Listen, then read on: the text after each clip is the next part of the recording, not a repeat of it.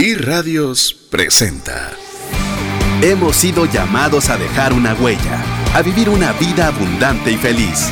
Es tiempo de pasar a un nuevo nivel. Es tiempo de una trascendencia financiera. Aprendamos a honrar a Dios con lo que tenemos a la mano para hacer un canal de bendición a otros. Trascendencia financiera.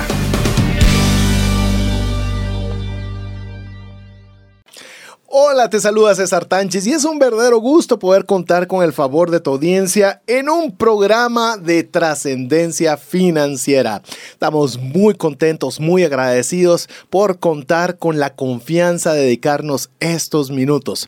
Si es primera vez que estás escuchando el programa, te queremos decir brevemente qué puedes esperar del mismo. Trascendencia financiera somos un grupo de amigos que nos juntamos para poder compartir aquellas experiencias, aquellos conocimientos, aquellos logros, aquellos fracasos que nos han ayudado a poder manejar de mejor forma los recursos. Pero no solo para tener lo suficiente, no solo para salir de deudas, no solo para tener más, sino que a través del buen uso que hagamos de los recursos que Dios nos ha dado, lo podamos honrar con un buen manejo, tengamos lo suficiente para poder tener para nosotros, para nuestra familia, pero también sobreabundar para poder compartir con aquellas personas que tanto lo necesitan. Que nosotros podamos no solo quedarnos a través de, de nuestras cuatro paredes, sino podamos todavía trascender para poder bendecir a más personas. Porque mejor que tener es trascender. Así que le damos la cordial bienvenida, esperamos no defraudar el favor de su confianza y poder compartir con usted principios que le puedan ayudar para trascender financieramente. Pero no me encuentro solo, estoy nuevamente bien acompañado con mi esposa que con quien hemos arrancado eh, la serie o estamos en el segundo episodio, en el segundo segmento de la serie denominada Consejos de Salomón para la riqueza. Hoy vamos a tener una serie de consejos que hemos extraído del libro de Proverbios para que usted pueda aplicar al menos uno en su vida y que usted lo pueda hacer, apropiarse de él durante todo un año y esperar ver los rendimientos de cada uno de los consejos del hombre más rico que ha habitado el planeta. Bienvenido, Verónica. Bienvenida, Verónica. Gracias, feliz de estar nuevamente con ustedes, de estar compartiendo cabina junto a César y de poder seguir explorando estos consejos que Salomón tiene para nosotros. Ya es la segunda edición de esta serie y estamos contentos y expectantes de seguir aprendiendo y absorbiendo más de estas cápsulas de sabiduría. Las hemos escuchado, las hemos estudiado en algunos casos, pero siempre es bueno regresar y analizar y extraer, ¿verdad? A veces de lo mismo en diferentes periodos o momentos aprendemos cosas distintas. Así es, le recordamos también que usted puede ser parte de la comunidad de trascendencia financiera a través de WhatsApp. Usted nos escribe al 59 19 05 42. Le repito, 59 19 05 42. Si usted todavía no es parte de este listado VIP de difusión, pues muy fácil, nos escribe su nombre y su apellido y con eso le incluimos. Queremos también animarles desde ya a que cualquiera de todos los consejos que vamos a compartir el día de hoy de Salomón para la riqueza, sea alguno que usted dice, este es para mí, ¿Qué tal si usted nos escribe y nos dice, este es mío y este será el que yo pondré en práctica? Y así, sin más, entramos ya con el primer consejo de Salomón para la riqueza que tenemos preparado para usted el día de hoy. Dice en Proverbios 7.1, Hijo mío, sigue mi consejo y atesora siempre mis mandatos.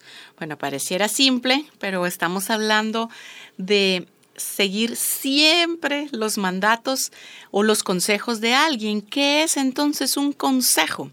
Según la Real Academia Española, consejo es la opinión que se expresa para orientar una actuación de una determinada manera. ¿Verdad? Muchas veces decimos, vamos a pedir eh, consejo escuchamos, pero realmente estamos pidiendo opiniones porque nunca seguimos ni ponemos en práctica los consejos, ¿verdad? Los consejos realmente están llamados a orientar una actuación, es decir, que nuestras acciones pueden verse modificadas de determinada forma de acuerdo a esa orientación que recibimos. Y entonces acá nos dice Salomón y sigue en el versículo 2, obedece mis mandatos y vive guarda mis instrucciones tal como cuidas tus ojos. Y entonces es curioso saber que eh, está uniendo el tema de vivir eh, y de cuidar algo tan delicado como nuestros ojos, unido a este tema de obedecer sus mandatos o sus consejos. Quiere decir que al escuchar un consejo y ponerlo en práctica, nosotros podemos, eh, estamos cobrando vida de alguna forma, ¿verdad? Y estamos viviendo de mejor forma al saber ponerlos en práctica. De hecho, la definición de obediencia o, u obedecer, según la Real Academia Española, es cumplir la voluntad de quien manda. Entonces, aquí Salomón está eh, haciendo dos, dos espacios. Uno, en el que nos anima a seguir el consejo y también donde nos anima a obedecer los mandatos, eh, guardar las instrucciones tal como cuidas tus ojos. Mire, usted, eh, yo no, no sé si se recuerda aún, pero uno cuando, cuando era pues, más pequeño, cuando estaba en colegio, entre los hombres, era de tocarle la cara y no, uno no quería que se tocara la cara porque uno era hombrecito y machito y era hasta parte del juego, ¿verdad? Del juego entre, entre hombres de no dejarse tocar la cara. Era la cara, pero el ojo no se lo deja tocar nadie. Si alguien se acerca demasiado a su ojo, usted inmediatamente busca cómo protegerlo. Así con esa misma... Eh, eh, ferocidad en la cual usted cuida de sus ojos es que nos anima Salomón a guardar las instrucciones, a seguir los consejos. Miren, yo le puedo decir algo que, que conforme pues trato de leer más y de escuchar entrevistas de personas que han sido exitosas en, sus diferentes ámbitos, veo que las personas eh, que realmente quieren mejorar prestan excesiva atención a los consejos. Eh, si hasta una persona como un Warren Buffett que va a decir cómo es que él considera que alguien debería invertir, todos así como que poniendo el máximo de atención posible para ver una persona que ha desarrollado un buen atributo y uno poderle prestar atención y poner en práctica. Entonces, cuando usted pide consejo, va por un buen camino cuando usted pone en práctica el consejo, todavía está en un mejor camino. Pero como, como bien le mencionó Verónica, de la tentación que tenemos que huir es de que nosotros querramos que nos validen lo que nosotros pensamos, porque escuchar un consejo en el cual usted está dejando su percepción para escuchar la percepción de otra persona que usted considera que sabe más que usted, para poder ponderar lo que usted tenía planificado hacer.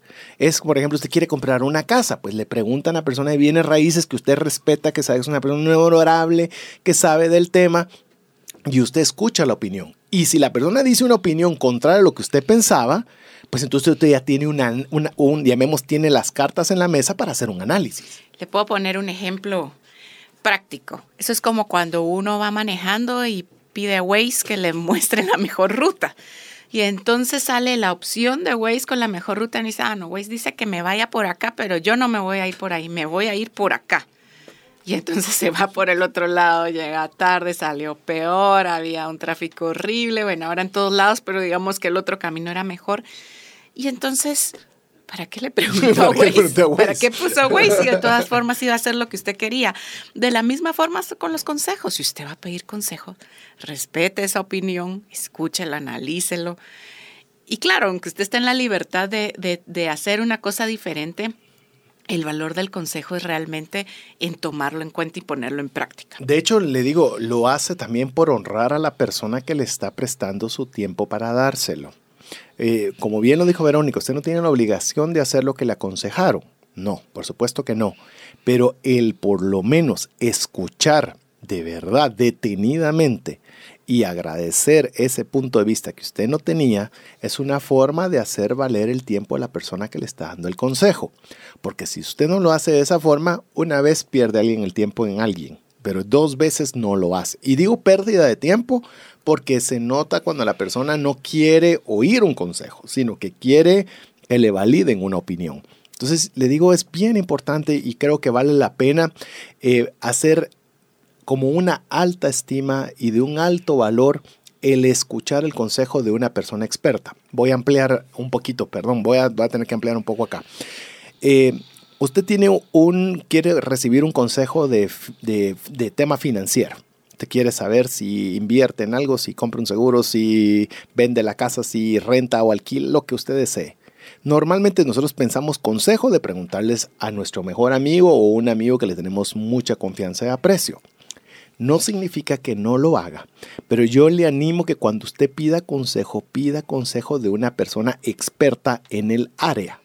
Puede que su amigo no sea el, que maneje las mejores finanzas en su casa y él con una buena intención quiera darle un consejo, pero que él no tenga la capacidad e intelectual de poderle contestar en la línea que usted necesita el consejo. Entonces yo sí le animo que aunque tuviera que pagar, es mejor pagar por un buen consejo que tomar un consejo malo, ¿verdad? Así es. Y seguimos con el siguiente consejo en Proverbios 8, 7 y dice, pues hablo la verdad y detesto toda clase de engaño. ¿Qué es una verdad? Según la Real Academia, es la conformidad de lo que se dice con lo que se siente o se piensa. ¿Verdad? Nosotros hemos escuchado expresiones como es una verdad a medias, ¿verdad? Eso no existe, la verdad es la verdad. Em, y hay una, hay una relación directa en lo que se siente, lo que se piensa y lo que se dice. Eso lo conforma una verdad. Pero imagínese que nosotros podamos llegar a ser esas personas que seamos conocidas por hablar la verdad y detestar toda clase de engaño a veces preferimos eh, quedar bien con las personas, y entonces nos metemos a, a complicaciones y aversiones y cosas, no, nosotros no debemos de tener temor de hablar siempre con la verdad, de decir las cosas como son y que seamos conocidos por eso. Mire, en algún momento pueden haber situaciones incómodas, pero las retribuciones por hablar siempre con la verdad van a ser mucho mayores y vamos a estar envueltos en menos complicaciones que sí somos parte de ese grupo que utiliza los engaños, las mentiras y como dicen comúnmente las verdades a medias. Hay una frase que hasta se utiliza ya quitándole hasta la referencia bíblica, sino simplemente la frase, pero es a todos, por lo menos la mayoría sabemos que es una referencia bíblica, que dice, conoceréis la verdad y la verdad los hará libres. Es decir, si nosotros queremos vivir libres, oigan la palabra, no, es, no es cualquier palabra, es libertad, nosotros debemos apegarnos a la verdad. Y la verdad es una. No es verdad a medias, verdad de medias tintas, la línea gris le decimos últimamente. Lo que pasa, ¿sabe qué es el, problema? Es que hay una estrategia en la cual le dicen la mentira la suficiente cantidad de veces hasta que se convierta en una verdad. Esa es una frase terrible. Entonces nosotros tenemos que tener claro. Y ante esto nosotros tenemos que tener la perspectiva y el horizonte adecuado sobre el cual nosotros vamos a fincar esa verdad. Una verdad financiera es de que si usted gasta menos de lo que gana, usted financieramente siempre va a estar bien. Esa es una verdad. Pero cuando usted se ve atentado de que hay que vivir el hoy porque mañana saber qué va a suceder y comienza usted a buscarle, sí, pero es que eh, yo mañana, está la Biblia, dice que yo no tengo garantizado el día de mañana, entonces mejor vivo hoy y mañana vemos qué pasa. Es cuando nosotros mismos queremos tergiversar una verdad y es una verdad, es cuando funciona aquí, funciona en China, funciona en India, funciona en cualquier parte del mundo. Y las finanzas, las finanzas personales, el buen uso del dinero, que es a lo que nos estamos refiriendo específicamente en este programa, las verdades son claras. Y en la medida que nosotros nos apeguemos a esas verdades, es cuando nosotros vamos a poder eh, darle, como bien nos decía aquí Salomón, eh, hacer de la verdad una parte de nuestra vida y volvernos detestable el tema del engaño. O sea, cuando es algo detestable, imagínense la comida más espantosa que usted pueda pensar o el purgante más terrible que usted pueda tener. Eso es detestable. Es decir, no es algo que tolera, no, es algo que no lo soporta, que usted no puede vivir en el engaño, no, no puede estar cerca de personas que engañan, no puede usted ni siquiera considerar el engaño. Ahí es cuando nosotros comenzamos realmente a poner en práctica estos difíciles consejos que nos pone Salomón, porque no son fáciles no son fáciles. A veces nosotros podemos vernos tentados que a través del engaño podemos conseguir cosas más rápidas.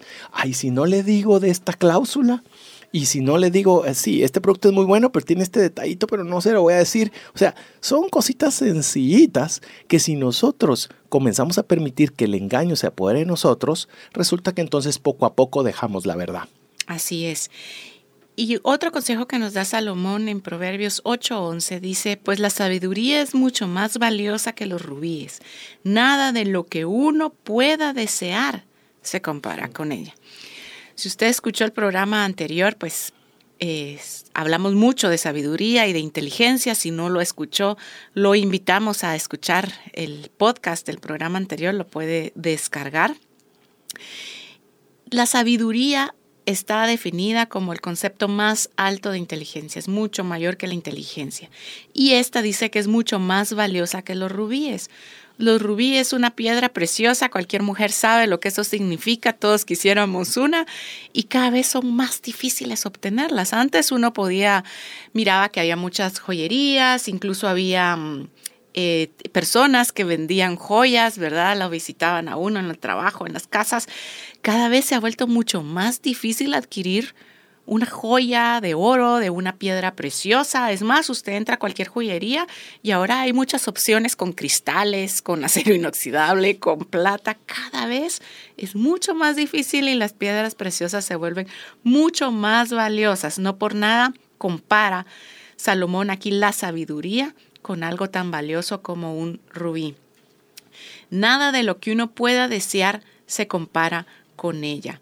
Y eso que algo definido como valioso es algo que vale mucho o tiene mucha estimación o poder. Y nada, absolutamente nada, encontró Salomón que pueda compararse con el hecho de ser sabio, de obtener sabiduría. genial. Veamos el siguiente consejo. Proverbios 8:13 nos dice, todos los que temen al Señor odiarán la maldad. Por eso odio el orgullo y la arrogancia, la corrupción y el lenguaje perverso. Mire todas las cosas que nos anima Salomón a que nosotros debamos de repudiar si decimos que somos temerosos de Dios. Es decir, si usted se considera una persona que teme a Dios, eh, inmediatamente usted entra en la categoría de las personas que odian la maldad, el orgullo, la arrogancia, la corrupción y el lenguaje perverso. Veamos algunas definiciones. El orgullo es, es un sustantivo masculino con origen en el término catalán orgull, que a su vez viene del término francés orgueil, y es la característica de alguien que tiene un concepto exagerado de sí mismo pudiéndolo llevar a la soberbia, un sentimiento de valoración de uno mismo por encima de los demás. Le digo, yo en ciertas ocasiones durante un día seguramente me lleno de orgullo.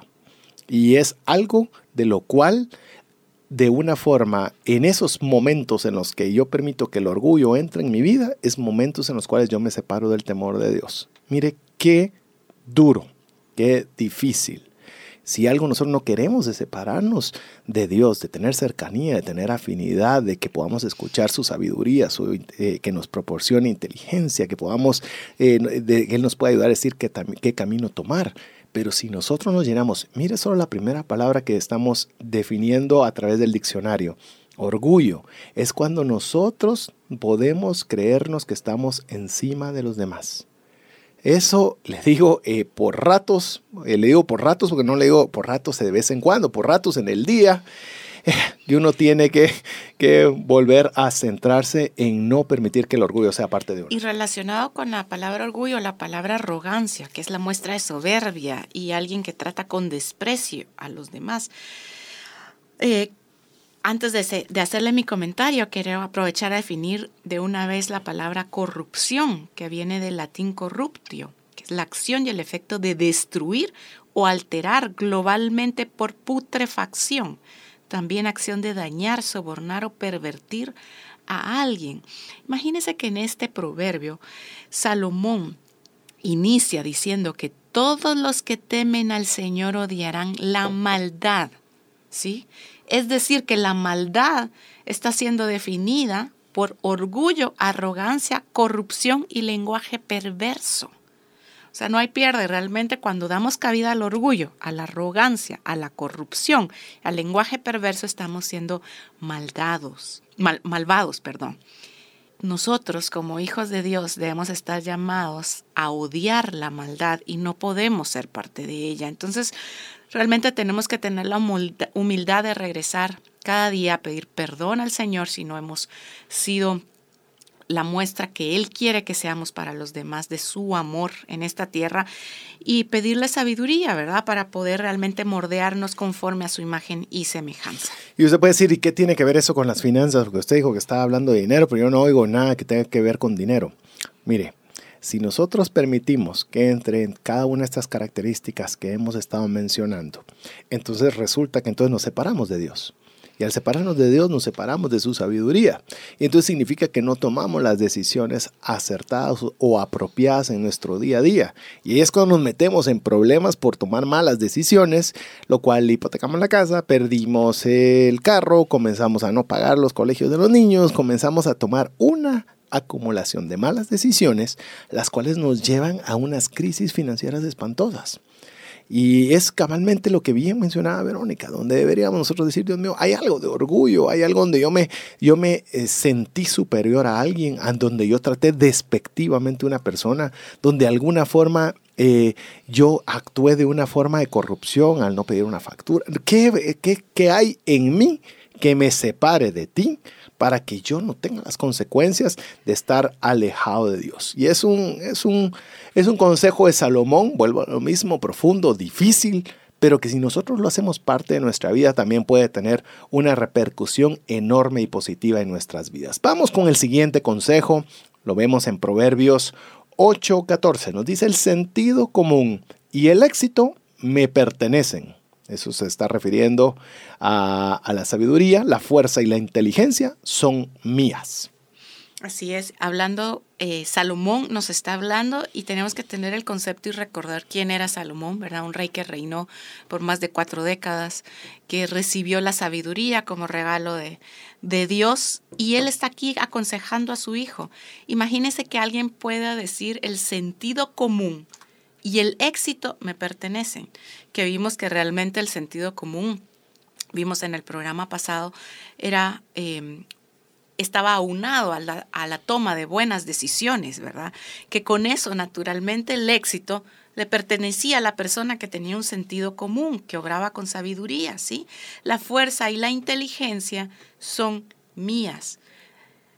Que alguien pueda venir a decir eso teniendo en cuenta el versículo anterior donde decimos de estamos llamados a odiar el orgullo, la arrogancia, la corrupción, el lenguaje perverso, pero aún así tener la capacidad de decir el sentido común y el éxito me pertenece, la fuerza y la inteligencia son mías. Imagínense estar en esa capacidad de tener el favor de Dios de esa forma, de tener los pies sobre la tierra para realmente odiar las cosas perversas, pero tener su favor para tener la sabiduría que necesitamos, caminar por los caminos que Él nos ha designado, cumpliendo su propósito, siendo exitosos y volviendo cada día al final del día y al inicio del siguiente, poniendo todos en, todo en manos de Dios para que Él realmente con su favor y su gracia nos pueda llevar de triunfo en triunfo. No, no, es, no es sencillo, realmente resulta complejo imaginar a alguien que pueda haber estado en esta posición y hablar eh, con ese aplomo y con esa velocidad de haber poseído realmente el sentido común, el éxito, la fuerza y la inteligencia. Yo creo que la palabra, tal vez una de las palabras favoritas de cualquiera es éxito. Todos queremos ser exitosos, todos queremos eh, tener esa palabra como propia. Quiero tener éxito. Y vale la pena definir qué es éxito, por lo menos según la Real Academia Española, eh, dice que éxito es el resultado feliz de un negocio, de una actuación. Es decir, cuando usted tiene un resultado agradable, usted tuvo éxito. Si usted hizo una tarea y la tarea salió bien y usted se siente feliz por los resultados obtenidos, usted entró a ser dentro del selecto grupo de las personas exitosas no significa el tamaño de su billetera, el tamaño de la cuenta bancaria, no significa el número de activos que tengan, sino cualquier actividad usted realice y como consecuencia usted haya estado feliz. Pero ese éxito y ese sentido común, de acuerdo al contexto de, de este consejo de Salomón, le pertenecen a la sabiduría.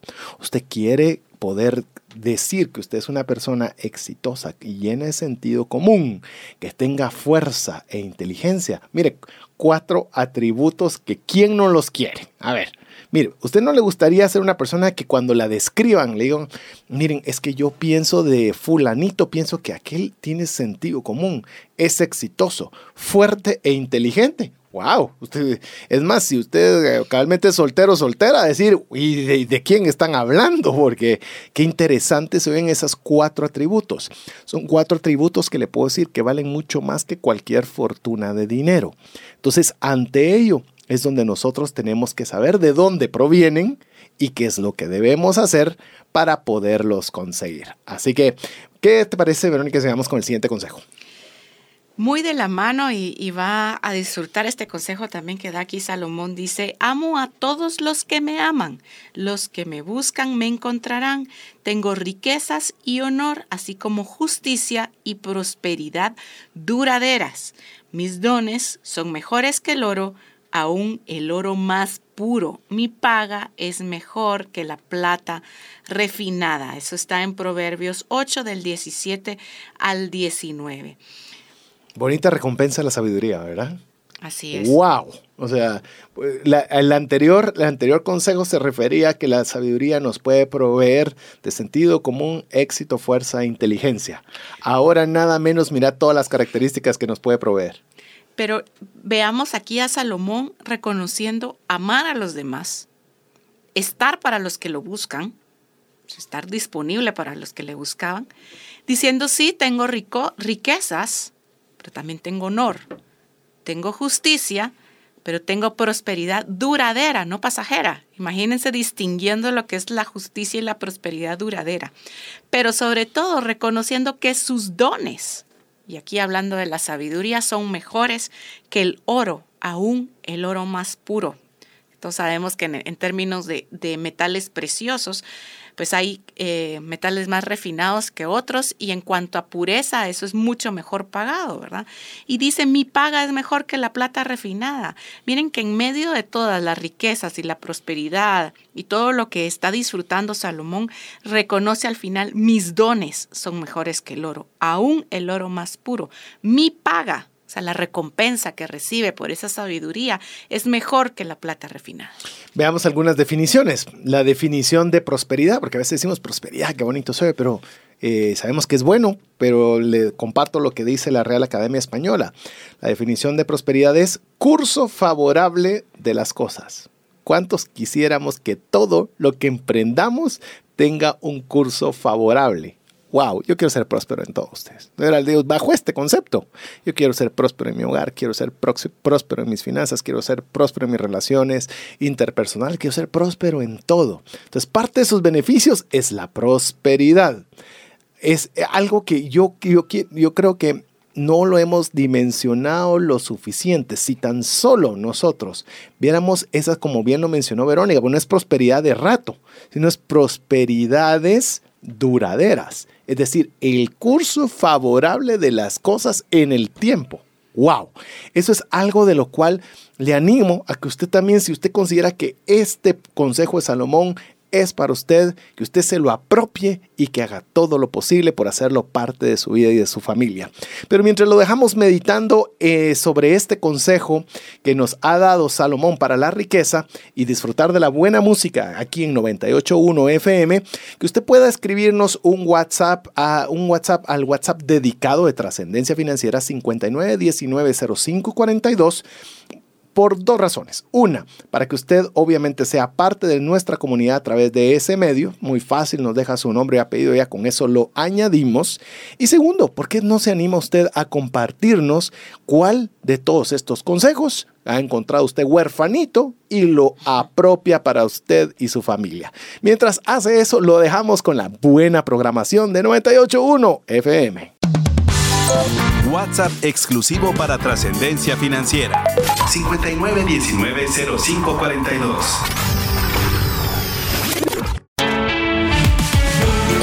Búscanos en Facebook y Twitter como arroba trasciende más. Qué alegre poder contar con el favor de su audiencia. Queremos también poder compartir con usted a través de nuestra lista de difusión VIP de trascendencia financiera 59190542. Si a usted aún no es parte, le animamos a que nos deje su nombre, su apellido.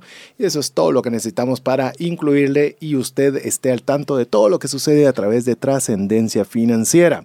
Adicional, si usted puede también eh, podernos eh, enviar, si usted así lo considera bien, aquel consejo de Salomón para la riqueza que usted considere que es suyo que es el cual usted va a apropiarse del mismo y lo va a hacer el centro de su accionar por el próximo año.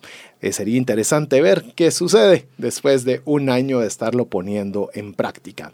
Y sin más, Vamos listos al próximo consejo de Salomón para la riqueza que lo encontramos en Proverbios 8:21, que nos dice de la siguiente forma, los que me aman heredan riquezas llenaré sus cofres de tesoros. Esto está también refiriéndose a la sabiduría. Los que aman la sabiduría heredan las riquezas. Llenará sus cofres de tesoros. Amar la sabiduría, no solo creer en ella, ni creer que es buena y que qué bonito sería hacerlo, sino amarla. Eh, cuando usted, eh, recuérdense cuando usted estaba en esa etapa en la cual usted le gustaba una persona y usted comenzaba y comenzó a generarle ese amor y usted era capaz de hacer casi cualquier cosa, eh, no importa si vivía en el interior de la República, usted iba y regresaba en el mismo día para poderlo. Tenemos buenos amigos, ¿verdad, Verónica? Que hacían esos caminos de ir de la ciudad capital para ir al, al interior del país en el mismo día, con tal de poder tener tiempo de compartir con la persona que aman. Y, en ese mismo contexto es que nos aconseja Salomón que debemos amar la sabiduría y quien desea tanto de esa forma, con amor, la sabiduría, pues van a heredar riqueza. Énfasis, no solo es que van a tener riqueza, hay una diferencia entre tener y heredar. Significa que si usted hereda, significa que usted disfrutó y alcanzó todavía para trascender y dejársela a sus generaciones. Mire qué importante o qué beneficio tan grande que trasciende cuando uno ama y busca la sabiduría. Y uno puede heredar riquezas aparte de llenar los cofres de tesoros. ¿Qué te parece? Así es. Y continúa en Proverbios 8:35, pues todo el que me encuentra halla la vida y recibe el favor del Señor. Refiriéndose a la sabiduría, el que encuentra la sabiduría halla la vida y recibe el favor del Señor. Así que la sabiduría entonces debemos buscarla. Hablamos de hallar la vida, o sea, el que encuentra la sabiduría, para encontrarla tuvo que buscarla, halla la vida. Entonces quiere decir que debemos esforzarnos cada día por obtener la sabiduría, por obtener ese favor de Dios y de la misma forma en que recibimos la sabiduría tendremos vida y el favor de nuestro Dios. Vamos a ponerlo todavía un poquito, vamos a aterrizarlo un poquito más. Cuando decimos es que hay que buscarla, es por ejemplo cuando nosotros queremos resolver cualquier cosa. Y a veces uno dice, bueno, ¿y cómo es que se me ocurrió esto? Y no nos recordamos tal vez de los 50 libros que estudiamos en la universidad, de los 50 libros que leímos por nuestra cuenta, que por supuesto no somos máquinas de que se nos recuerde todo de forma instantánea, pero va quedando como parte de nuestro acervo en nuestra mente y eso hace que cuando nosotros busquemos dentro de nuestra cabeza posibilidades de soluciones, encontramos eh, logramos encontrar esas conexiones de conocimiento que nos permiten una toma de decisiones adecuada. Entonces, cuando nosotros hablamos de la sabiduría, es que la tenemos que buscar, tenemos que tratar de podernos informar, de poder leer, de tener cercanía con todo lo que sea posible para encontrarla, para que en el momento que nosotros requiramos de ella, ahí va a estar. Recuerde que usted que no puede tener una respuesta de algo que no conoce. Entonces, cuando usted ama algo, estamos uniendo este, este par de consejos, en este caso la sabiduría, la busca con todo lo que tiene, lo que va a resultar es que le va a ir llenando como ese banco de sabiduría del cual usted puede recurrir cuando se vengan esos momentos que realmente la necesitamos y ahí va a estar presente para ayudarnos. Nos dice Salomón también en el en Proverbios 9:10, el temor del Señor es la base de la sabiduría. Conocer al santo da por resultado el buen juicio. Es decir, el principio de la sabiduría es el temor al Señor. Queremos empezar a ser sabios, primero debemos de tener temor del Señor, cumplir sus mandamientos y acercarnos a Él con toda fe y pedir su sabiduría. Es curioso que cuando, cuando este consejo de Salomón dice el temor del Señor es la base. Entonces eh, nos tomamos el tiempo de poder investigar que el significado de, esa palabra sencilla, que es la base, no es así, la base sobre lo que es algo sencillo, es como el fundamento. Ok, veamos cuál es el significado de esta palabra. La base es la parte inferior de un objeto o un cuerpo que puede o no formar parte de él y que generalmente le sirve de apoyo y sostén. Es decir, la base lo que hace es apoyar y sostener lo que tiene arriba de sí mismo. Es decir, que el temor del Señor es la base de la sabiduría. Es decir, la sabiduría está sostenida únicamente cuando nosotros tenemos como base, fundamento y raíz el temor del Señor. Entonces, si nosotros queremos que sea algo que realmente sea eh, que tenga un fundamento y dure, es que nosotros tenemos que buscar el temor del Señor por sobre cualquier cosa. Que creo que el próximo consejo de Salomón va aunado a este concepto, que es Proverbios 9:12, que dice, si te haces sabio, serás tú quien se beneficie. Si desprecias la sabiduría, serás tú quien sufra. A ver, Vamos, vamos, a, leer, vamos a, leerlo nuevamente un poquito más despacio. Si te haces sabio, ¿quién será quien se beneficie? Seré yo. Si desprecio la sabiduría, ¿quién será el que sufra?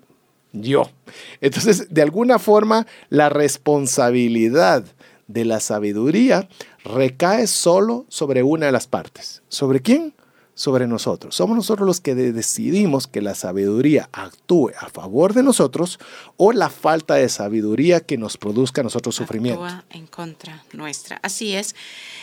En el capítulo 10 nos habla Salomón y dice, las riquezas malavidas no tienen ningún valor duradero, pero vivir debidamente puede salvar tu vida. Eso lo encontramos en Proverbios 10.2.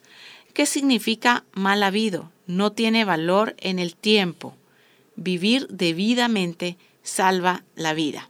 En Proverbios 10.2 nos dice el consejo de Salomón para la riqueza. Nos dice, las riquezas mal habidas no tienen ningún valor duradero, pero vivir debidamente puede salvar tu vida.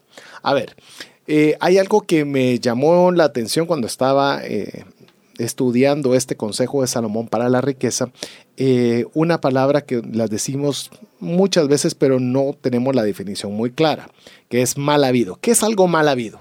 Usualmente pensamos en un robo, pensamos en un acto de corrupción y demás, pero el término mal habido eh, es un poquito más amplio. Dice que no tiene valor en el tiempo. Es vivir debidamente y que vivir debidamente salva la vida. Es decir, todo lo que es mal habido no tiene valor en el tiempo. Es decir, usted podría decir, ala, sí, pero él fue una persona que se apropió de tal cosa de mala forma y ahí tiene la gran casa, y tiene el gran carro, y tiene A, B o C. Pero todo lo que es mal habido no tiene valor en el tiempo.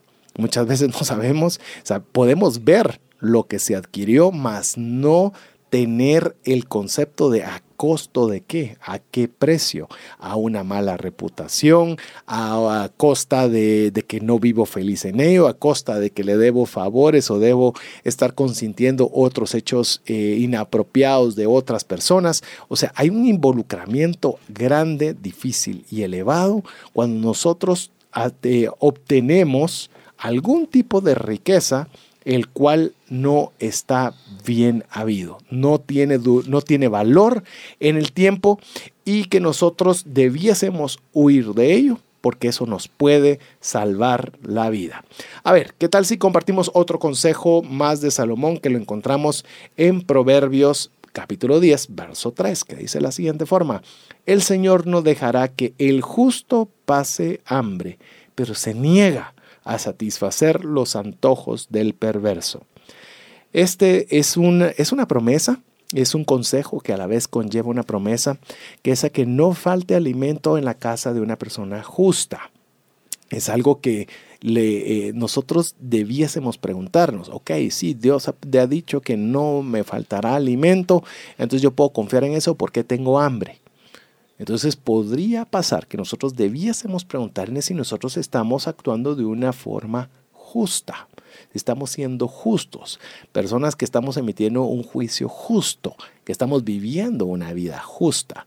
Porque si nosotros nos eh, podemos eh, enmarcar dentro de este concepto de personas justas, sí podemos apropiarnos también esta promesa que nos hace el Señor de que no padeceremos hambre. Es más, lo que debería preocuparnos un poco más es de que Dios eh, se enoje o que tenga ese enojo contra el perverso al cual se niegue a satisfacer sus deseos y de no estar en la categoría de perversos, sino el de una persona justa. Así es. Y unido a esto nos habla Salomón en el en Proverbios 10:4, los perezosos pronto se empobrecen, los que se esfuerzan en su trabajo se hacen ricos. Así que si vemos que si somos justos no vamos a pasar hambre, el Señor tiene cuidado de nosotros siempre. Si aunado a eso somos diligentes, trabajamos, nos esforzamos en su trabajo, Dios proveerá los recursos que necesitamos. Y aquí habla de se hacen ricos, ¿verdad? Y nosotros tenemos, podemos tener eh, un concepto a veces equivocado de la riqueza, ¿verdad? pero tenemos que tener la garantía que el Señor va a proveer lo que necesitamos, que nuestro trabajo va a ser recompensado y podemos ser enriquecidos de diferentes formas, no solo no solo económica, ¿verdad? Vamos a tener la retribución económica de nuestro trabajo, pero adicionalmente vamos a estar más satisfechos con nosotros mismos, vamos a ser más enriquecidos en conocimiento, vamos a tener una mejor estabilidad familiar, probablemente eh, vamos a estar más felices con nosotros mismos, con nuestro entorno. Las recompensas son muchas si obramos de forma justa y somos diligentes. La pereza acelera la pobreza. Eso es prácticamente lo que nos está diciendo acá Proverbios 10.4, mientras que el esfuerzo en el trabajo lleva hacia la riqueza enriqueciendo esto con, como lo hemos venido haciendo con las definiciones de la Real Academia Española, el empleo enérgico de la fuerza física, esto es la definición de esfuerzo, es el empleo enérgico de la fuerza física contra algún impulso o resistencia empleo enérgico del vigor o actividad del ánimo para conseguir algo venciendo dificultades. Se oye complejo, ¿verdad? La palabra esfuerzo, la definición oficial se oye un tanto compleja, pero lo que quiere decir esto es que definitivamente hablar de esfuerzo conlleva que debe haber una fuerza eh, física aún mayor de lo que comúnmente se conoce, ¿sí? Que hay fuerza, pero a la vez hay resistencia, es decir, estamos venciendo algo, por eso, por eso requiere mayor energía, por eso requiere mayor vigor, por eso debemos de generar más actividades, ¿verdad? Tener mejor ánimo para conseguir realmente vencer eso que de alguna forma puede obstaculizar en algún momento lograr los resultados que esperamos. Por eso mencionamos, por eso hablamos de esfuerzo, que es mucho más, mucho más que, que el simple trabajo, por decirlo así. Sí, yo creo que si de el, llamamos el consejo de Salomón, se limitara al trabajo, es decir, los que trabajan se hacen ricos, eh, es muy diferente a, lo, a, como él lo plantea. Los que se esfuerzan en su trabajo, es decir, los que hacen una fuerza física contra algún impulso o resistencia, venciendo las dificultades en el trabajo, son los que se hacen ricos. Es decir, mire, yo, eh, a mí me gusta mucho estar expuesto a, ver obviamente las historias de éxito de muchos personajes y uno tiende a pensar de que, ala, es fácil. Ah, es que él solo escribe blogs, ah, es que él solo hace un videíto y es que él solo hace, solo hace y solo hace. Me doy cuenta que las personas que entre comillas, solo hacen son las que más hacen, las que más se esfuerzan, las que más entregan contenido, las que más entregan calidad en sus audios, en sus videos, en, la forma en la que escriben. Es decir, hay un esfuerzo, hay un vencimiento de obstáculos. son los que rompen lo que me ha gustado determinar como el, paradigma Facebook, ¿verdad? Usted mire en Facebook, todos están riendo cuando postean una foto, todos son risas, todos son eh, la mejor foto. Pero a veces, y más los que tenemos niños, sabemos lo que cuesta. Los niños no quieren estar en la foto, están todos inquietos, hacen caras, sacaron la lengua, eh, los están uno jaloneando, se están peleando entre ellos y lo que único que se ve en Facebook es la cara alegre de toda la familia, ¿verdad? Eso es lo mismo cuando a veces vemos solo el éxito como algo separado. No nos damos cuenta de todo el esfuerzo en el trabajo. El trabajo, no importa lo que usted haga, que diga que usted ama su trabajo y es lo más especial de su vida, va a tener resistencia, va a tener dificultades. Y eso no es realmente lo relevante para el consejo que nos da Salomón, sino que nos dice la persona que enriquece es aquella que se esfuerza a pesar de las resistencias, a pesar de las dificultades, continúa esforzándose en su trabajo. Esa, ese tipo de esfuerzo, de acuerdo al consejo de Salomón en Proverbios 10.4, es recompensado con riqueza. Y continúa en Proverbios 10.5, el joven sabio cosecha en el verano, pero el que se duerme durante la siega es una vergüenza. Entonces hablamos otra vez del tema de juventud unido a sabiduría y aquí menciona cosecha en el verano, es decir, hay un tiempo específico para la cosecha. Hay que saber cuándo sembrar, pero también cuándo cosechar. Si nosotros somos diligentes, pedimos sabiduría y somos diligentes de hacer lo que debemos hacer y de esforzarnos en el momento que hay que hacerlo, vamos a ver cosecha. No vamos a pasar vergüenza. Es algo bien importante lo que decía Verónica, los tiempos, ¿verdad? Porque el joven quiere disfrutar de todo, pero no ha sembrado. Y hay que saber cuándo hay que sembrar y cuándo hay que cosechar. Eh, algo que es, tal vez mm, me gustaría hacer un énfasis eh, no solo en la cuestión de los tiempos. Eh, por ejemplo, yo estuve hasta, hasta hace poco eh, expuesto a, una, a un análisis financiero que fue bien interesante, que fue hecho a los taxistas en Nueva York, en los cuales habían días, obviamente que eran días soleados, donde toda la gente salía a los parques, hacía una serie de actividades, y resulta que cuando pues había mucha afluencia de, de personas que usaban eh, pues, el taxi para movilizarse y ganaban buena plata los taxistas. Entonces los taxistas decían, bueno, ya cumplí mi cuota del día, lo cumplían bastante temprano y se retiraban a su casa. Pero en las circunstancias contrarias de invierno, de dificultad y demás, entonces como les costaba más llegar a, poder cumplir su cuota diaria para lo que ellos era suficiente, pues hacían muchas más horas tratando de poder compensar la baja que habían tenido en transporte. Entonces les, les hicieron o les animaron a cambiar su forma de pensar y decirles, mire, ¿qué tal si cuando hay mucho trabajo, eh, trabajan todo lo posible? y cuando haya poco trabajo, trabajan hasta donde el trabajo lo permita sin tratar de llegar a ese mínimo diario que están exigiendo y a ver qué pasa. Y resultó que cuando había trabajo, pues trabajaban más horas y cuando había poco trabajo se retiraban temprano a sus casas. ¿Qué cree que sucedió? Sucedió que estas personas ganaban el 25% más de esa forma que de la forma anterior. Es decir, si usted tiene ahorita trabajo, si usted tiene ahorita oportunidades, si todo le sale, no es momento de sentarse a disfrutar quizás de los éxitos que esté tomando, sino aprovechelo al máximo. Porque cuando las vacas son flacas, eh, cuesta mucho sacar a las vacas flaquitas para que se alimenten. Entonces, cuando hay una abundancia, ya sea recursos de conocimiento, de tiempo, en el caso de los jóvenes, para poder estudiar, por verse profesionales y demás, aprovechelo en esa área, en los momentos y tiempos adecuados. Y unido al tema de tiempos hay procesos, ¿verdad? Que también debemos entenderlos que funcionan de esa forma. No hay panaceas ni palabras mágicas, ¿verdad? Hay una acción con una consecuencia, un tiempo de siembra y un tiempo de cosecha, pero un tiempo que transcurre, ¿verdad? Como parte de los procesos que se llevan a cabo y que debemos entender que es parte de lo que debe de pasar, ¿verdad? No podemos eh, darnos por vencidos y decir no hizo nada, no pasó nada mágico. No, tenemos que esperar también los procesos. Y dice en Proverbios 16, los justos se llenan de bendiciones, las palabras de los perversos encubren intenciones violentas. ¿Cuál es el significado de la palabra perverso? que obra con mucha maldad y lo hace conscientemente o disfrutando de ello. Imagínense qué terrible, ¿verdad? Entonces, Mientras que los justos se llenan de bendiciones, las palabras de los perversos encubren intenciones violentas. Entonces hay que tener mucho cuidado, aprender realmente a conocer, ¿verdad? A través de los, los corazones de las personas y tratar de ser nosotros esos justos que tengamos esa promesa de llenarnos de bendiciones.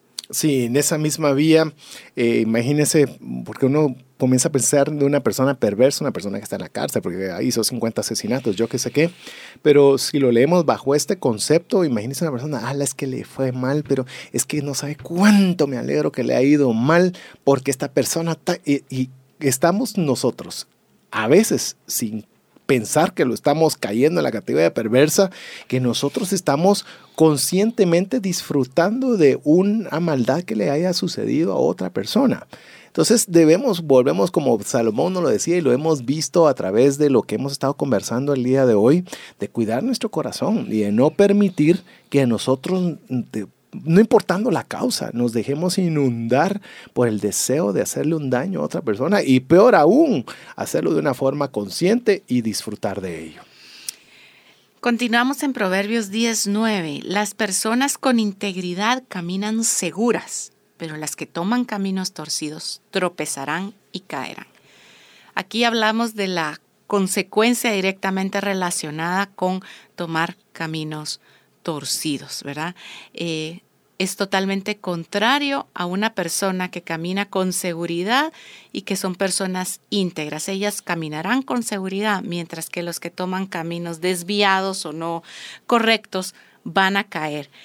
La Real Academia Española define íntegro como una persona recta e intachable y define seguridad como la ausencia del peligro o riesgo. Imagínese qué dichosos podemos ser de caminar en un camino sin ningún riesgo, sin ningún peligro. Lamentablemente hoy en día para nosotros los guatemaltecos pareciera algo inimaginable, pero vea que acá el Señor nos lo promete, dice, si somos personas que caminamos con integridad, vamos a caminar de forma segura. Mientras que nos dan el desenlace de las palabras que toman caminos que no son correctos, van a tropezar y van a caer. O sea, nosotros estamos llamados a llevar nuestra vida de forma íntegra y tenemos una promesa directa de ello. Eso no quiere decir que usted se va a sentar a esperar a ver cómo se cae o se tropiezan los demás, porque muchas veces estamos, sí, pero fulanito obra mal y nunca le pasa nada. El tiempo de cada quien lo define el Señor. Usted preocúpese por hacer el bien, por cumplir el propósito al que Dios lo ha llamado, por ser de esas personas que llaman íntegras y de disfrutar caminar de forma segura con el respaldo y el cuidado de Dios. Y nosotros podemos estar en un sub y baja constante en esto y, y refrescar estos conceptos, porque a veces nosotros mismos podemos tropezar y caer por caminos torcidos que hemos trazado. ¿Cómo puede ser eso posible? Bueno, y tomamos, no nos enseñaron a manejar las finanzas de nuestra casa, comenzamos a tomar decisiones equivocadas y sin querer, queriendo, dirían por ahí, comenzamos a, tener caminos que están torcidos. Y resulta que entonces no salimos nunca de, tener problemas financieros, no salimos nunca de, estarnos involucrando en malas decisiones económicas y por eso tropezamos y caemos. Ante esto es a lo que nosotros tenemos que primero darnos cuenta que es un camino torcido y al, percatarnos que es un camino torcido, de ver cómo nosotros nos salimos de ese camino torcido, nos trasladamos a uno adecuado, a uno seguro, el cual tiene como requisito es que nosotros nos mantengamos en integridad. Ese es el consejo que Salomón nos da para la riqueza, que podemos añadir uno más. A ver, ¿qué dice Proverbios 10, 16? Dice, las ganancias de los justos realzan sus vidas, pero la gente malvada derrocha su dinero en el pecado. Aquí, como siempre, yo, veo a Salomón que él como que le gusta eh, dar todos sus consejos en doble vía, ¿verdad? ¿Qué pasa si haces esto? Te va a ir bien. ¿Y qué pasa si haces esto? ¿Qué resultados negativos vas a tener? Siempre nos pone, no deja eh, mucho chance a la imaginación, lo pone bastante claro. A ver, las ganancias de los cultos realzan sus vidas. Me llamó la atención qué definición podemos encontrar para la palabra realzar. Y el significado de la palabra realzar es hacer que una cualidad determinada destaque o sobresalga. Usted quiere destacar y quiere sobresalir en su vida. Yo sí, le digo la verdad, yo sí. Yo sí quiero destacar, quiero sobresalir, es algo que sí quisiera hacer. Pues bueno, entonces dice Salomón, ahí está sumamente claro, las ganancias de los justos realzan sus vidas. Si yo quiero destacar o quiero sobresalir en mi vida, las ganancias de los justos. Entonces volvemos otra vez a un concepto pivote, ¿verdad? Que nosotros debemos ser personas justas para que nosotros podamos disfrutar de esa bendición y no caer en lo que estamos hablando, la segunda parte del consejo, pero la gente malvada derrocha su dinero en el pecado, que creo que vale la pena también definir la palabra derroche. Así es, gasto excesivo e innecesario de dinero o bienes materiales. Básicamente. ¿Cuántos hemos derrochado dinero? O sea, si lo tomamos bajo este concepto, es el gasto excesivo o innecesario de dinero. ¿Cuántos hemos gastado innecesariamente dinero? Yo sí, y bastantes veces.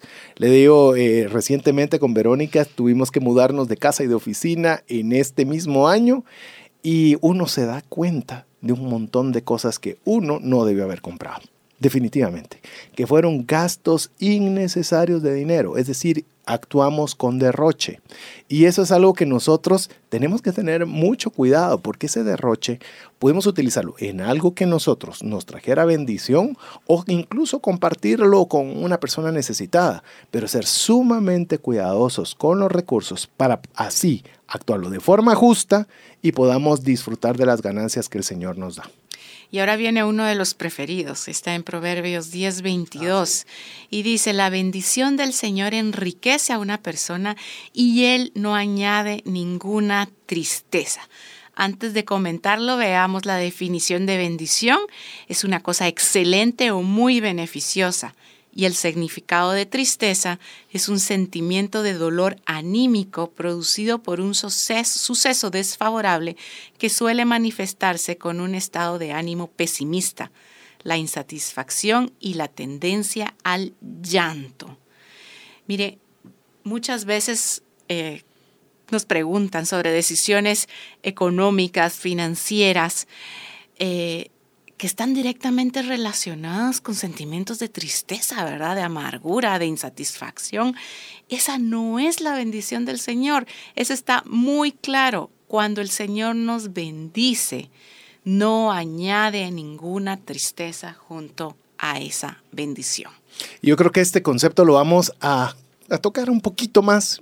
¿Por, qué razón? Yo le puedo decir, es mi versículo favorito quizás, de, o es el consejo de Salomón preferido por lo que por lo que contiene. Pero antes de poder ahondar un poquito más en este consejo, queremos dejarlo con buena música. No sin antes recordarle que usted sea parte de nuestra comunidad de WhatsApp en nuestro listado de difusión VIP 59190542 y ojalá usted nos pueda compartir cuál de todos estos consejos usted ha decidido apropiarse para su vida. Lo dejamos con buena música aquí en 981 FM. WhatsApp exclusivo para trascendencia financiera. 59190542.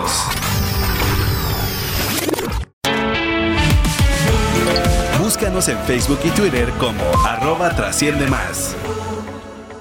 Y ya estamos de vuelta de este buen musicón que usted puede siempre disfrutar a través de la 98.1 FM y nos quedamos con un uno de los consejos de Salomón favoritos, tanto para Verónica como para su servidor, que queremos darle un pequeñito empuje más y esperamos que se vuelva también entre los consejos de Salomón para la riqueza favoritos de usted también. No sin antes recordarle que usted puede ser parte de nuestra comunidad de WhatsApp, nos escribe al 59 19 05 42. Si usted todavía no es parte, nos deja su nombre y su apellido y le incluimos inmediatamente para que usted esté al tanto de todo lo que sucede a través de Trascendencia financiera. Y ojalá toda nuestra comunidad nos puedan eh, escribir mandar un mensaje de audio, de video, lo que usted desee, indicándonos cuál es el consejo de Salomón para la riqueza que usted está apropiando para su vida y la de su familia. Estábamos con el consejo que nos aparece en Proverbios 10:22 que dice, la bendición del Señor enriquece a una persona y él no añade ninguna tristeza. Yo creo que es la mejor definición que yo he encontrado respecto de la palabra bendición. Es que tiene dos características. Una, enriquece a una persona y dos, no trae tristeza con ella. Si hay algo que usted tiene un carrito nuevo que lo sacó de la agencia, pero usted le produce tristeza porque se lo van a rayar, porque le va a caer una lluvia, porque le cae una gota de lluvia, porque va a pasar un pájaro y lo puede lastimar y porque si lo deja en un parqueo será que se lo le van a dar un portazo y demás eso no le está trayendo felicidad, le está trayendo tristeza. Y la bendición del Señor jamás trae tristeza. Eso no significa que usted sea negligente o que no le importe o que no cuide las cosas, pero debemos tener cuidado que la bendición del Señor tiene esos dos elementos. Y una vez más, entender el tema de riqueza, ¿verdad? Aquí cuando eh, eh, leemos este, este proverbio, automáticamente imaginamos a alguien rico y feliz, pero en el tema de esa riqueza entender que somos, que en esa bendición del Señor llegamos a ser ricos, eh, no solo en cosas materiales, sino más allá, en paz, en amor, en, en comunidad. ¿sí? Cuando usted se siente pleno, feliz, en paz y disfruta las cosas eh, de una forma tan profunda, tan sincera, tan plena, creo que es la palabra para llamarlo, usted puede tener la tranquilidad que está disfrutando la bendición del Señor. Así es, eh, usted puede estar tomando una taza de café con una champurrada, con una buena compañía y usted está deleitando el momento. Esa es una bendición de Dios porque lo hace sin tristeza y eso le enriquece su vida. Así que usted eh, defina siempre lo que está haciendo, lo que tiene, si usted está disfrutándolo con una bendición de Dios o no. Dos características, le enriquece y no le añade tristeza. Si hay algo que está fallando en una o en la otra, pues es buen momento de enfocarlo de la forma correcta para poder seguir este consejo de Salomón, que nos tiene uno más. Proverbios 10:26 nos dice, los perezosos irritan a sus patrones, como el vinagre a los dientes o el humo a los ojos. ¿Cómo es el humo a los ojos?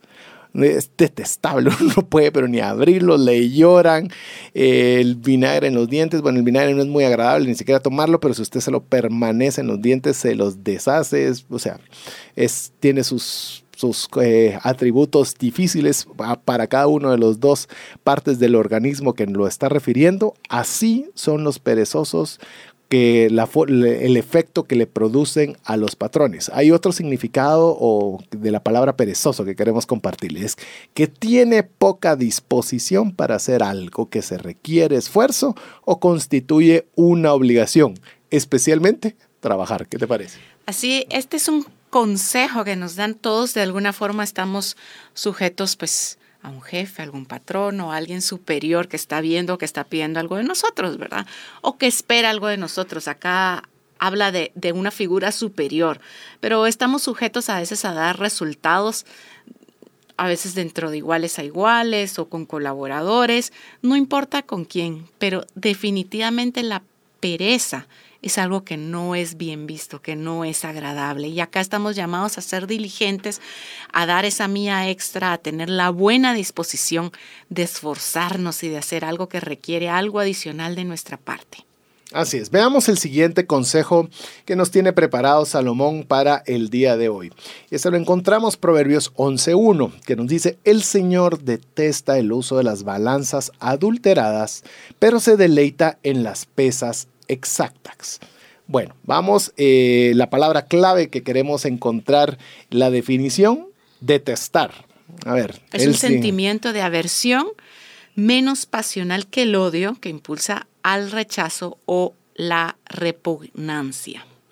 Así que el Señor definitivamente no le gustan las pesas adulteradas. Obviamente, todo aquello que nosotros, em, si dijimos que íbamos a dar algo y no damos o damos, damos de menos, lo diluimos un producto o damos menos de lo ofrecido, estamos nosotros entrando en algo que el Señor detesta.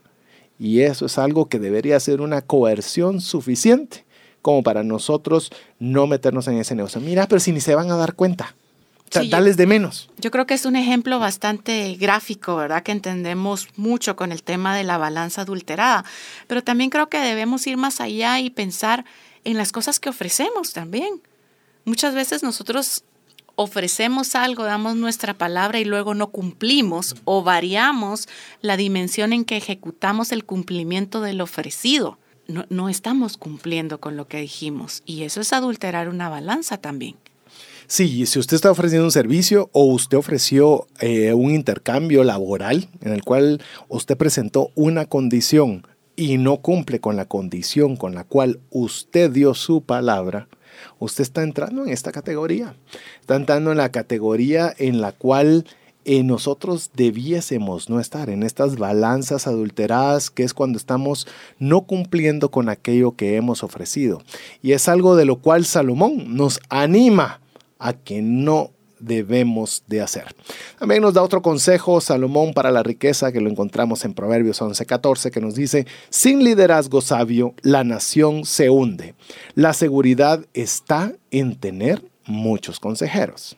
Ok, vamos con la definición de la, palabra liderazgo. Hoy hay 100 mil libros dedicados al liderazgo, solo busca John Maxwell y va a sacar como 100. El liderazgo es el conjunto de habilidades que un individuo tiene para influir en la forma de ser o actuar de las personas o en un grupo de trabajo determinado, haciendo que este equipo trabaje con entusiasmo hacia el logro de sus metas y objetivos. Sin liderazgo sabio, la nación se hunde. Es decir, si no tenemos un liderazgo sabio, si no somos líderes sabios, nosotros podemos hundir nuestra familia, hundir nuestras finanzas, hundir nuestra empresa. O sea, pongámosle, tras, traspolémoslo a nuestro medio. Y es donde realmente nosotros tenemos que pedirle esa sabiduría a Dios para que nos ayude a ser líderes sabios, que nosotros podamos influir positivamente a nuestra gente y no llevarlos al fracaso a través de nosotros tener un liderazgo necio. Y la segunda parte de este proverbio dice la seguridad está en tener muchos consejeros. Veamos la relevancia que da no solo a ser un líder sabio, sino a buscar consejo. Naturalmente estamos hablando de consejos de gente que tenga sabiduría, que sepa lo que está hablando, pero recordando el concepto de consejo donde se nos alentaba a ejecutar una acción de forma quizás diferente, ¿verdad? Eh, yo he escuchado este concepto en, ciertas ocasiones, decir es que el gerente o el dueño, lo que sea, no es muy inteligente, pero tiene gente bien pilas a su alrededor. Yo creo que es lo suficientemente inteligente para saber que necesita gente inteligente rodeándole, dándole consejo. Y eso es algo que nosotros debiésemos aplicar a, nuestra vida cotidiana. Nos, mire, hay algo que... Eh, que yo lo veo en cada reunión social que hay. Todos quieren saber de todos y todos asienten como que todos saben de todo. Cuando a veces lo que nosotros deberíamos admitir es que no sabemos sobre algo y estamos dispuestos a tener una actitud de aprendices, una actitud de, constantemente eh, eh, ampliando nuestros conocimientos. A mí me llamaba mucho la atención la forma en la cual en los inicios de Google, eh, Sergey Brin hacía, él, pues cuando eran más pequeños, era él mismo conducía las entrevistas de trabajo. Y él hacía una sola pregunta para las personas que querían eh, poder trabajar en esta empresa. Y lo hacía de esta forma, les decía, quiero que me digas algo que yo no sepa. Te voy a dejar pensarlo unos minutos y regreso. Y pues bueno, regresaba, o esta persona que escribió este libro, que se llama El Operador, creo, o El Trabajador 69, porque era el, fue el empleado 69 de Google, en el cual él le, le preguntaba y le decía que por qué hacía esa pregunta para contratar a su gente. Y él decía muy claro, mira, si lo contrato, porque me pareció la respuesta que podía ser buena, y si no lo contrato, al menos aprendí algo nuevo el día de hoy. O sea, Estamos hablando de personas que literalmente querían, hasta de experiencias en las cuales no iban a contratar a alguien, ver qué podían aprender de otras personas.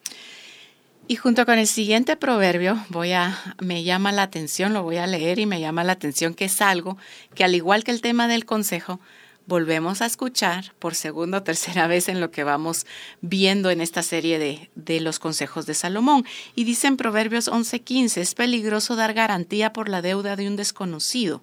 Es más seguro no ser fiador de nadie. Proverbios 11:15. ¿Sí?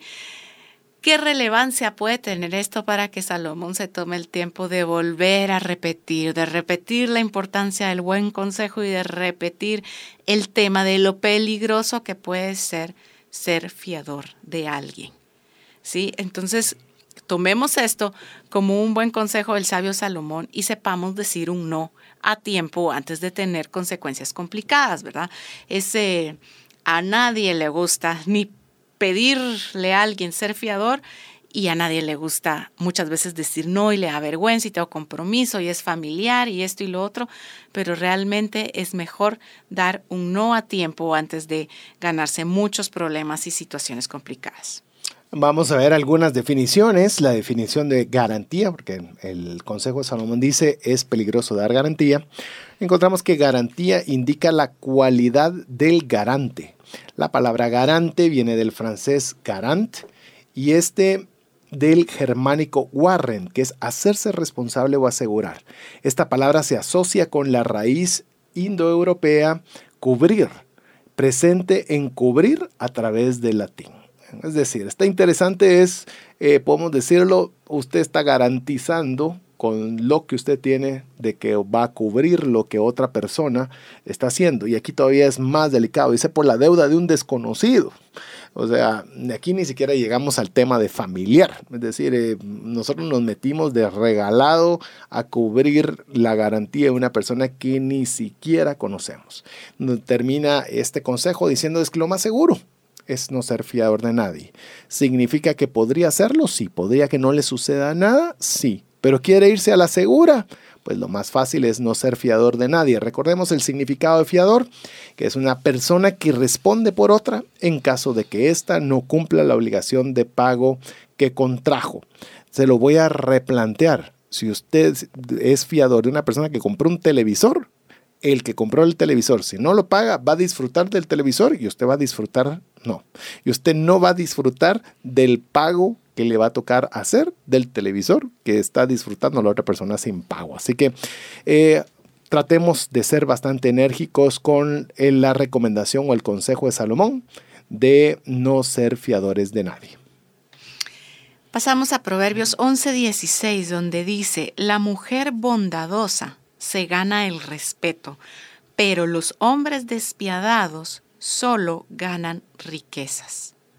Interesante yo veo acá que la riqueza realmente sola es una mala forma de medición de éxito, mientras que la bondad, que practicar la bondad, nos lleva a ganar el respeto de los demás. Y recordemos el contexto. Estábamos hablando cuando en el contexto de Salomón la mujer no tenía la relevancia que tiene hoy día sino que la mujer era una, se cuantificaba principalmente por el número de hijos que le podía proveer al esposo y prácticamente estaba para servir únicamente al esposo.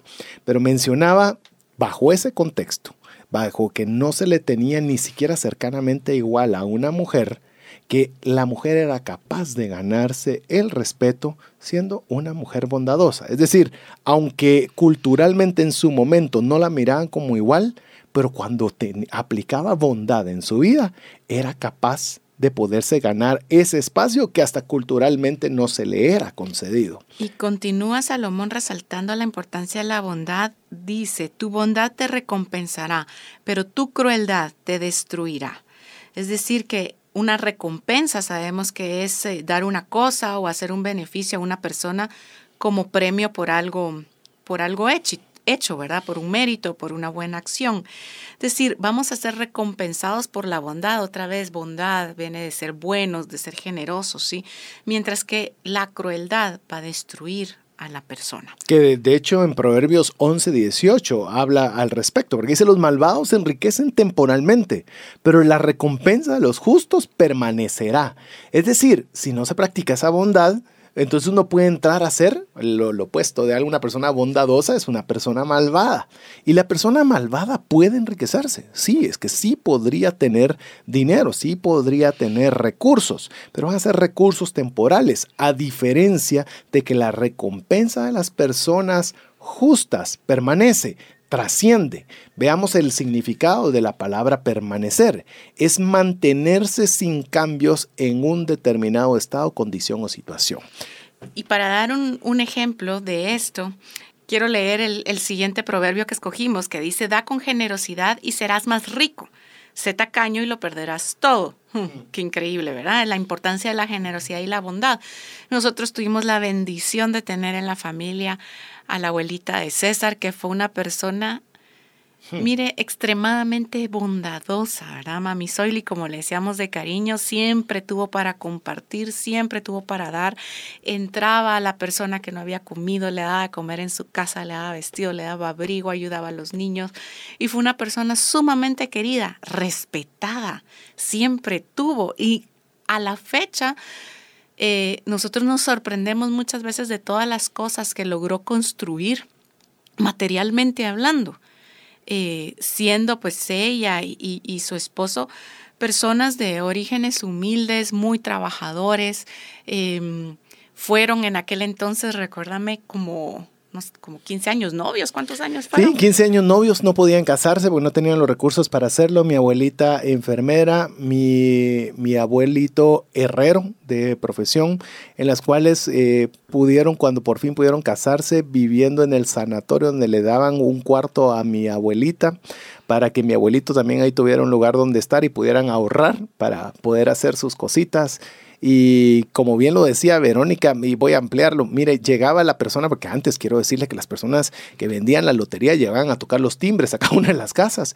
y mi abuelita le comprara o no le comprara un ticket de la lotería, le daba almuerzo. Mire, eh, gracias por recordarlo, eh, Verónica, por, recordarme pues toda, toda esa muestra de aplicación práctica de un consejo de Salomón.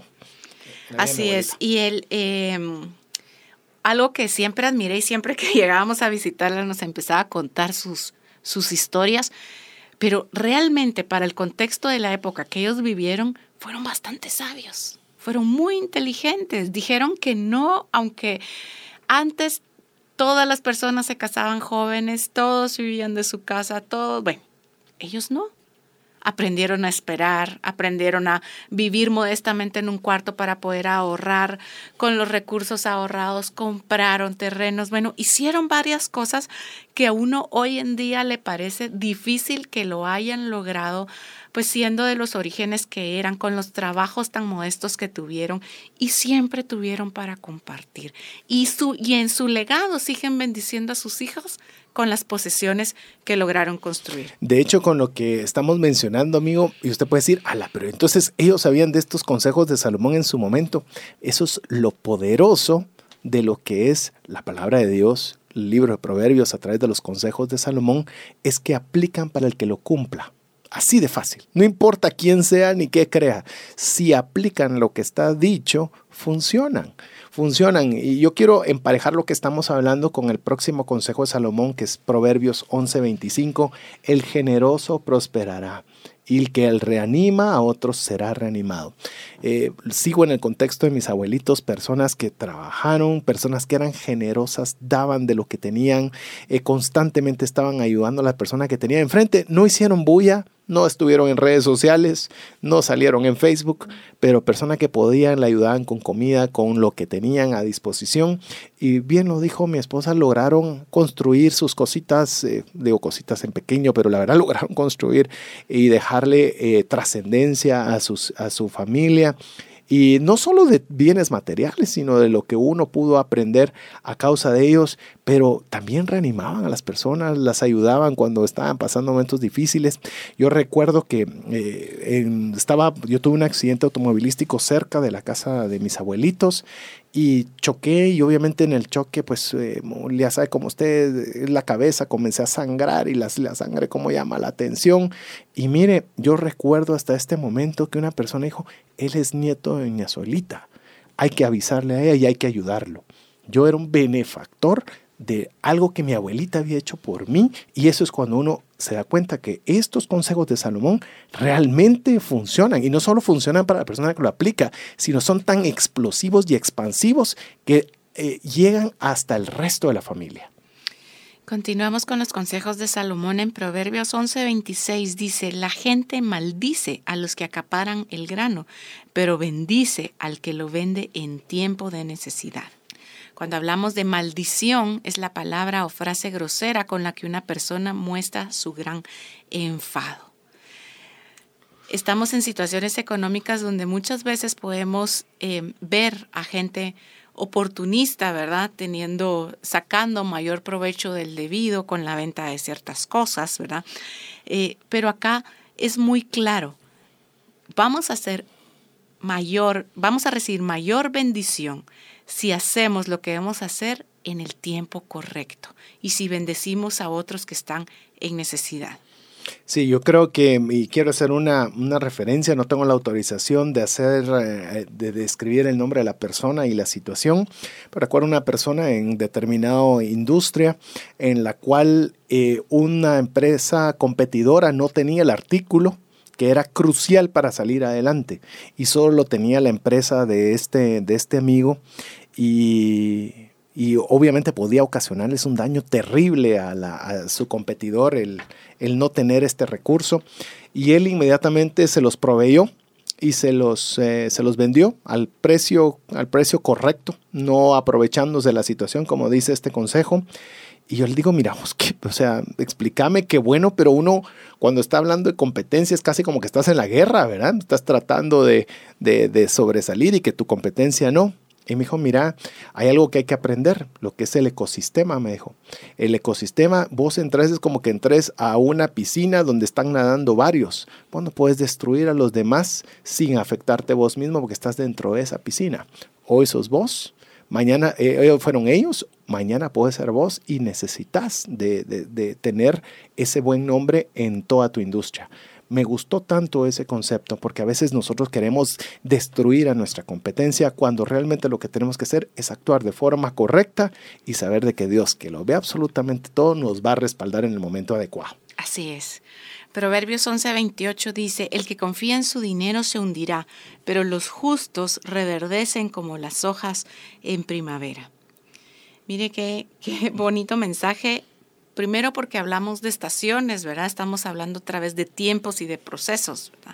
Em, confiar en el dinero, muchas veces podemos pensar que el dinero es seguridad. Alguien alguna vez me dijo, estás dejando la seguridad económica, ¿verdad? Y todos piensan dejar la seguridad económica es hundirse y es exactamente lo contrario, poner la confianza en el, en el dinero es hundirse, según lo que nos dice aquí Proverbios 11:28. Pero si somos justos, en cambio, tenemos que tener la seguridad que vamos, como las hojas en primavera, a recuperar ese color verde, ¿verdad? Interesante lo que significa reverdecer, que dice tomar nuevamente un color verde lo que estaba seco hacer que una cosa tome nueva fuerza o vigor. Podemos pasar momentos difíciles, podemos estar pasando crisis severas, podemos, nuestra economía puede decir que las cosas no están bien. Pero si nosotros somos justos, mire cómo una palabra pivote de Salomón es la justicia. Nosotros podemos tener la certeza que vamos a reverdecer. Es decir, lo que está en una situación precaria, difícil y seca, Dios la puede tornar en algo nuevamente verde y lleno de vigor si nosotros aplicamos la justicia.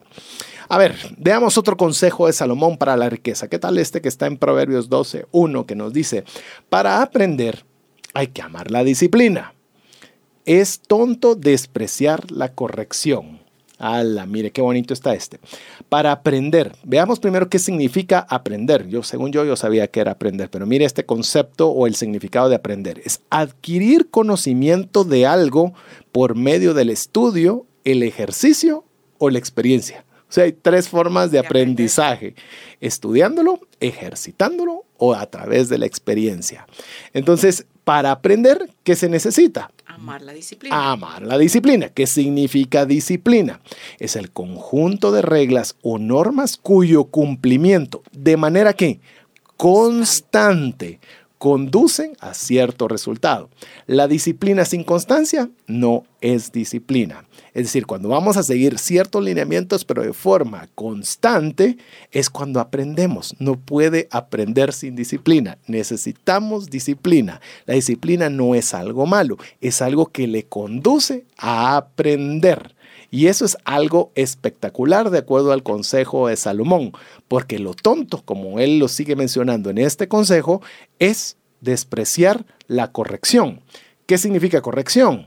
Es la modificación que se hace en una cosa o en una persona para corregir sus faltas, errores, defectos o imperfecciones.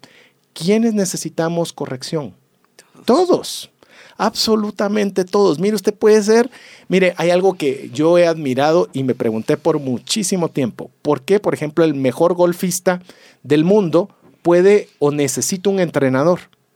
Porque estoy seguro que si juega el entrenador contra el principal golfista, le gana el principal golfista. Pero el entrenador, su trabajo no es no es competir contra quien está enseñándole, es encontrarles esas faltas y corregirle aquellos errores que pueden ser imperceptibles para uno mismo. Que cuando el entrenador se los corrige, hace de la persona todavía mejor de lo que ya es. Continuamos. Proverbios 12:7 nos dice, los perversos mueren y no dejan rastro, mientras que la familia de los justos permanece firme. Entonces una persona que es perversa no trasciende, ¿sí? Mientras que la familia de los justos permanece firme, es decir, está estable, no se mueve, está bien apoyado, sujeto a algo, ¿verdad? Nosotros que queremos, por supuesto, para todos la familia es lo más preciado, así que si nosotros somos justos, sabemos que nuestra familia puede permanecer firme. Sí, podríamos nosotros no querer mayor cosa para nosotros, pero si algo realmente queremos es que nuestras familias estén bien. Le digo hasta si usted mira películas de gángster y de las personas más malvadas, es increíble que hasta las personas más malvadas desean lo mejor para su familia. Entonces, al final nosotros lo que tenemos que buscar es que nuestras familias sean firmes a través de la justicia que hagamos nosotros a través de nuestro día a día. Veamos el siguiente consejo de Salomón para la riqueza que lo encontramos en Proverbios 12:9, que dice, más vale ser una persona común con, perdón, más vale una persona común con sirvientes que darse aires de grandeza y no tener para comer. Aquí prácticamente se lo voy a resumir como yo lo veo. Tenga cuidado con las apariencias. Eh, yo he visto personas que quieren andar en el último vehículo, pero no tienen a veces para echarle gasolina al auto. Y he visto personas muy sencillas en carros muy sencillos. Yo, le voy, a, voy a decirle algo rapidito. Uno de los principales clientes que yo tuve en la oficina al inicio de mi empresa eh, dijo que iba a ser una inversión considerable. Para mí en su momento una, una inversión bastante fuerte y quedó en llegar a la oficina. Y cuando llegó en la oficina, llegó un carrito viejito. Le estoy hablando, si no me equivoco, era un Subaru 78, por ahí. Y cuando yo lo vi, dijo, él no puede pagar lo que me dijo que iba a pagar. Y cuando lo salgo a recibirle, él abre la puerta del baúl, era las que se abría de abajo hacia arriba y con un palo de trapeador él pone el, para poder sostener la puerta. Yo decía, Yo creo que él no me entendió cuánto le estaba diciendo que costaba lo que le estaba ofreciendo, pero bueno, dije, ya está, ya está acá. Y mire, llegó, hizo el cheque, era el cheque por la cantidad que habíamos estipulado, a las semanas, dos semanas invirtió el doble de lo que ya había dado. Y yo digo, ¿cómo es eso posible? Y conforme lo fui conociendo, me di cuenta que él me decía que tenía ese vehículo para poderlo estacionar en cualquier lugar y no preocuparse de que se lo robaran, que le fueran a hacer de todo, porque él se reía de todos sus amigos que no podían ni dejar el carro en ningún lado porque estaban preocupados de qué les iba a pasar a sus vehículos. Para mí fue una lección enorme de vida que no había que aparentar lo que no es y que sin aparentar él disfrutaba de todos los beneficios de una manera muy tranquila y muy reservada. Proverbios 12:11 dice, el que se esfuerza en su trabajo tiene comida en abundancia, pero el que persigue fantasías no tiene sentido común. Mire que continúa aquí Salomón incitándonos al esfuerzo en el trabajo, realmente a dar la mía extra, a poner em, ese empeño adicional que necesitamos para lograr resultados, con la promesa relacionada de que haya comida en nuestra mesa. Y aquí va más allá y dice en abundancia, no solo que habrá comida, sino que la habrá en abundancia. Y también reprende al que no se esfuerza y dice el que persigue fantasías no tiene sentido común. Es decir, prácticamente está él usando una la figura de la fantasía como algo que no existe, ¿verdad? Que está fantaseando, que está solo pensando, pero que realmente no lo amarra a ninguna acción. De hecho, fantasía, eh, lo que significa, o por no ser el significado que está en el diccionario, es una idea, historia, cosa o percepción falsa de la realidad que solo existe en la mente de quien lo imagina. Así que si solo nos dedicamos a imaginar y poco accionar, estamos cayendo en solo estar fantaseando, diría, diría la, la, frase. Y eso, el que persigue, solo persigue fantasías, no tiene sentido común. Es necesario la acción a aplicar. Pero bueno. Con esto se nos acaba el tiempo para poder eh, seguirle compartiendo consejos de Salomón para la riqueza. Queremos decirle que estamos emocionadísimos.